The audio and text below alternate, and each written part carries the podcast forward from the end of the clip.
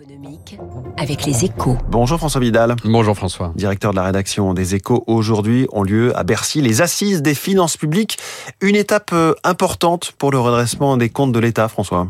Oui, c'est en tout cas comme ça hein, que Bruno Le Maire les a présentés début juin, allant même jusqu'à indiquer qu'elle pourrait ouvrir la voie à plusieurs milliards d'euros d'économies.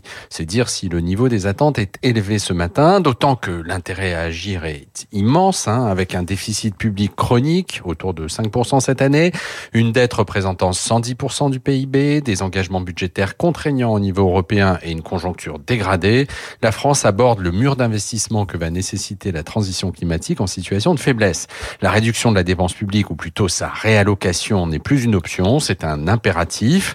Le problème, François, c'est qu'aucun gouvernement ces dernières décennies n'a été capable de traduire en actes la volonté souvent affichée de mieux maîtriser l'évolution de ses finances. Mais l'exécutif a déjà évoqué des pistes euh, d'économie, notamment sur les dépenses qu'on dit euh, brunes, c'est-à-dire en favorisant des activités, euh, ces dépenses qui favorisent des activités nocives pour l'environnement. Oui, on parle effectivement d'une hausse de la taxe sur les véhicules de société ou de la fin de l'avantage fiscal accordé au, au, gazole consommé par les engins de chantier, par exemple, ce qui pourrait rapporter plus d'un milliard d'euros. Hein.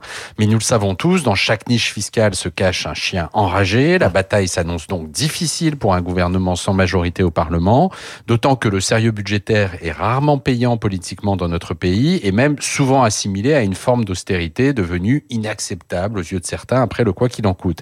L'effort financier à consentir n'est pourtant pas hors de portée, hein, puisque la simple stabilisation des dépenses publiques en volume permettrait de dégager l'équivalent de 10 points de PIB en 10 ans, soit près de 300 milliards d'euros. Merci beaucoup François Vidal. Alors quelle sincérité dans ces assises des finances publiques. On en parle dans un instant avec la star de l'écho, Éric Delannoy.